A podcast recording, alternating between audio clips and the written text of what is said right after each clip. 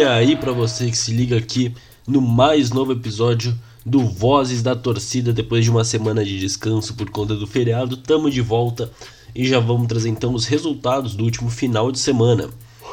Pela Série B, no dia 5 de junho, o Remo venceu de 1 a 0 o Brasil de Pelotas, no jogo válido pela segunda rodada do Campeonato Brasileiro da Segunda Divisão.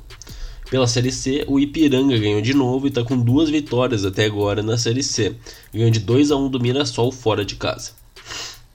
No domingo, dia 6 de junho, o Internacional Feminino ganhou do São José fora de casa e encaminhou a classificação para o mata-mata da competição. Assim como o Grêmio, que ganhou das atuais campeãs da Libertadores, a Ferroviária, por 2 a 1 também válido pela Série A e também está encaminhando a classificação. Agora é muito difícil o time perder a classificação. Pelo Brasileirão Feminino, o Internacional perdeu de 5 a 1 para o Fortaleza lá na Arena Castelão. Já o Juventude perdeu na, no retorno do clube ao Alfredo Jaconi na Série A, perdeu de 3 a 0 para o Atlético Paranaense. Pela Série A2 do Brasileirão Feminino, o Brasil de Varroupilha perdeu mais uma, dessa vez para Chapecoense 2 a 1 e já está matematicamente eliminada da fase de grupos da competição. Não tem mais chance de acesso. Pela Recopa Gaúcha, o Grêmio ganhou de 3 a 0 do Santa Cruz do Sul Futebol Clube e conquistou pela segunda vez o torneio, agora empatando com o Inter como o maior campeão da história. Pela Série C, o São José ficou no empate em 0 a 0 com o Criciúma na Série D, o Ser Caxias ficou em 1 a 1 contra o Juventus de Santa Catarina e o Aimoré goleou por 4 a 1 o Marcílio Dias, também na Série D. No último dia 9 de junho, o Brasil ganhou de 2 a 0 no Paraguai do, do Paraguai no Paraguai e acabou com um jejum de 35 anos sem ganhar lá no jogo válido pelas eliminatórias da Copa do Mundo. O Brasil agora segue como líder e ainda não perdeu na competição. E os jogos que vamos ter nesse final de semana começa já hoje na sexta-feira com o Brasil feminino encarando a Rússia num amistoso às 4 horas da tarde. E o Brasil feminino de basquete vai estrear na Cup contra El Salvador às 7 horas e 10 minutos da noite. No dia 12 de junho, no sábado, o São José enfrenta o Ituano às 3 horas da tarde na Série C. O Aimoré viaja para Santa Catarina para encarar o Joinville na Série D, também às 15 horas. O Brasil feminino, no caso na Cup pelo basquete, encara a Colômbia às 4h10 da tarde. E o Juventude viaja até São Paulo para encarar o Santos às 7 horas da noite. O Brasil de Pelotas enfrenta o Vasco em casa, no mesmo horário pelo jogo válido da Série B. E no mesmo horário também, o Esportivo de Bento vai receber o Juventus de Santa Catarina no jogo válido pela Série D. No domingo, dia 13, o Criciúma vai vir, vai receber, no caso, o Ipiranga, que vai viajar até Santa Catarina no jogo válido pela Série C, buscando manter o 100% de aproveitamento.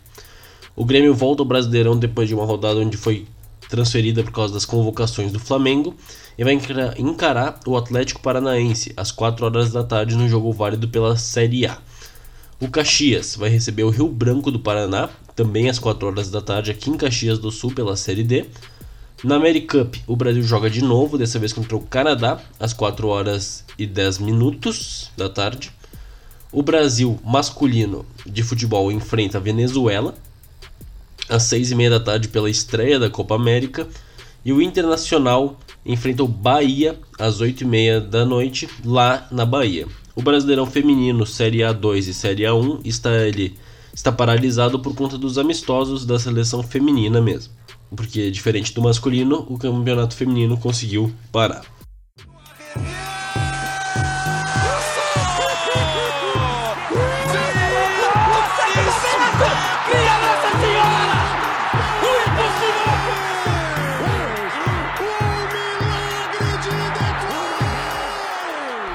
Então é isso, vamos agora para o tema principal do podcast de hoje, para falar sobre o único time não alemão que foi campeão alemão.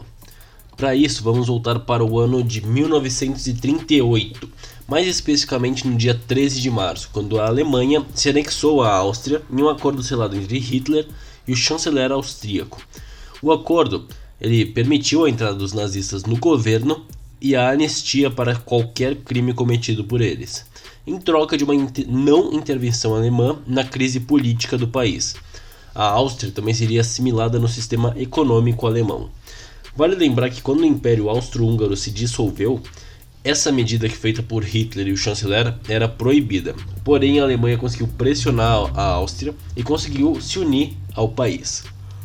Ao mesmo tempo que isso gera muitos conflitos políticos internos, isso gerou muito problema dentro do futebol e de outros esportes. Para começar, no mesmo ano ocorreu a Copa do Mundo da França, em 1938, como já citei. A seleção da Áustria era uma das mais fortes do mundo e ela simplesmente deixou de existir. Para então, alguns atletas da Áustria participarem da seleção alemã. A equipe acabou sendo eliminada na primeira fase da Copa e ficou por isso mesmo. Agora é importante destacar que a fusão também gerou a união dos torneios nacionais. As equipes da Áustria começaram a disputar o campeonato alemão. No ano de 1933 até 1945, o campeonato foi chamado de Gauliga. Foi o período onde então o governo nazista estava no poder na Alemanha, certo? Com isso, o Schalke 04 é o time mais forte dessa época. Muitas pessoas acham que o Hitler era o, o time do Hitler era do Schalke, mas não tem nenhum embasamento para isso além do fato do Schalke ser o time que mais ganhou títulos nessa época. Mas enfim, continuando. Quem participava da Gauliga eram os campeões regionais de cada província, ou seja, apenas um time da Áustria iria participar. Os times da Áustria participaram da competição de 1938 até 1944. Hoje em dia, o campeonato alemão é conhecido como a Bundesliga. Conforme a guerra passava, a Segunda Guerra Mundial no caso, times da França, Polônia e República Tcheca também participaram do torneio, já que eles eram campeões da sua província, do seu país, e um de cada país ia participar da Gauliga. Mas nenhum deles acabou sendo campeão da competição. Em 1939, um ano depois da fusão, o torneio teve o primeiro finalista austríaco da história. Foi o Vladimir Walker. Porém, eles perderam a final por 9 a 0 contra o Schalke. Dois anos depois, no dia 22 de junho de 1941, que o Rapid Viena, da cidade de Viena, no Estádio Olímpico de Berlim, fez história. O adversário da final foi quem? O famoso Schalke 04, tradicional que havia goleado um time do, seu, do país, a Áustria, dois anos antes. No estádio, cerca de 95 mil torcedores assistiram ao jogo. O Schalke abriu o placar com 5 minutos de jogo, com gol de Heinz Hinz. Aos 8 minutos, os alemães, o time alemão, fez 2 a 0, com Hermann Spiernoff. Então, aos 13 minutos de jogo, Hinz fez o segundo dele no jogo e ampliou para 3 a 0. Nesse momento, todo mundo achou que seria uma goleada muito parecida com o 9 a 0. Porém, aos 15 minutos do primeiro tempo, o Rapid fez o primeiro gol, com George Scores. Aos 17 minutos, Franz Binder, que ele é um ídolo da seleção da Áustria, e acabou jogando um tempo na Alemanha, mas não chegou a ser ídolo como ele foi na Áustria. Ele levou o jogo para 3 a 2, ele diminuiu o placar. E o empate veio ainda no primeiro tempo, aos 20 minutos de jogo, num pênalti, onde o Binder também fez o gol. E para virar o jogo 6 minutos depois, aos 26 minutos de jogo, Binder marcou o terceiro gol dele e levou a taça para até a Áustria. Vale lembrar então que, como ele fez o hat-trick, famosos três jogos, ele ficou marcado na história. E além disso, essa final tinha tudo para ser o maior feito do verão da Alemanha nessa época, pois tinha um público incrível, uma virada alucinadora, porque não é sempre que um time vira 3 a 0 em menos de 12 minutos. E o campeão inédito, porque foi a primeira vez que um time não alemão foi campeão, a primeira e única que não era alemão, e foi campeão alemão, além de ser um dos poucos fatos, um dos poucos times que venceu o Schalke nessa época. Porém, foi no mesmo 22 de junho de 1941 em que o Rapid de Viena foi campeão, Hitler iniciou a invasão contra a União Soviética, sendo essa a maior movimentação militar da história. Infelizmente a gente sabe tudo o que aconteceu depois. A Segunda Guerra já existia nessa época, né? A Segunda Guerra não começou depois desse movimento, mas foi esse movimento que piorou ainda mais a situação de todos os países envolvidos na guerra. Infelizmente aconteceu tudo o que a gente sabe que aconteceu na Segunda Guerra, e esse marco não pode ser mais histórico ainda, porque infelizmente foi no mesmo, exato mesmo dia em que tudo começou a piorar ainda mais. É isso. Muito obrigado por ouvir até aqui. Espero que tenham gostado do podcast. Não esqueça de compartilhar ele com seus amigos. Nos vemos na semana que vem. Tchau!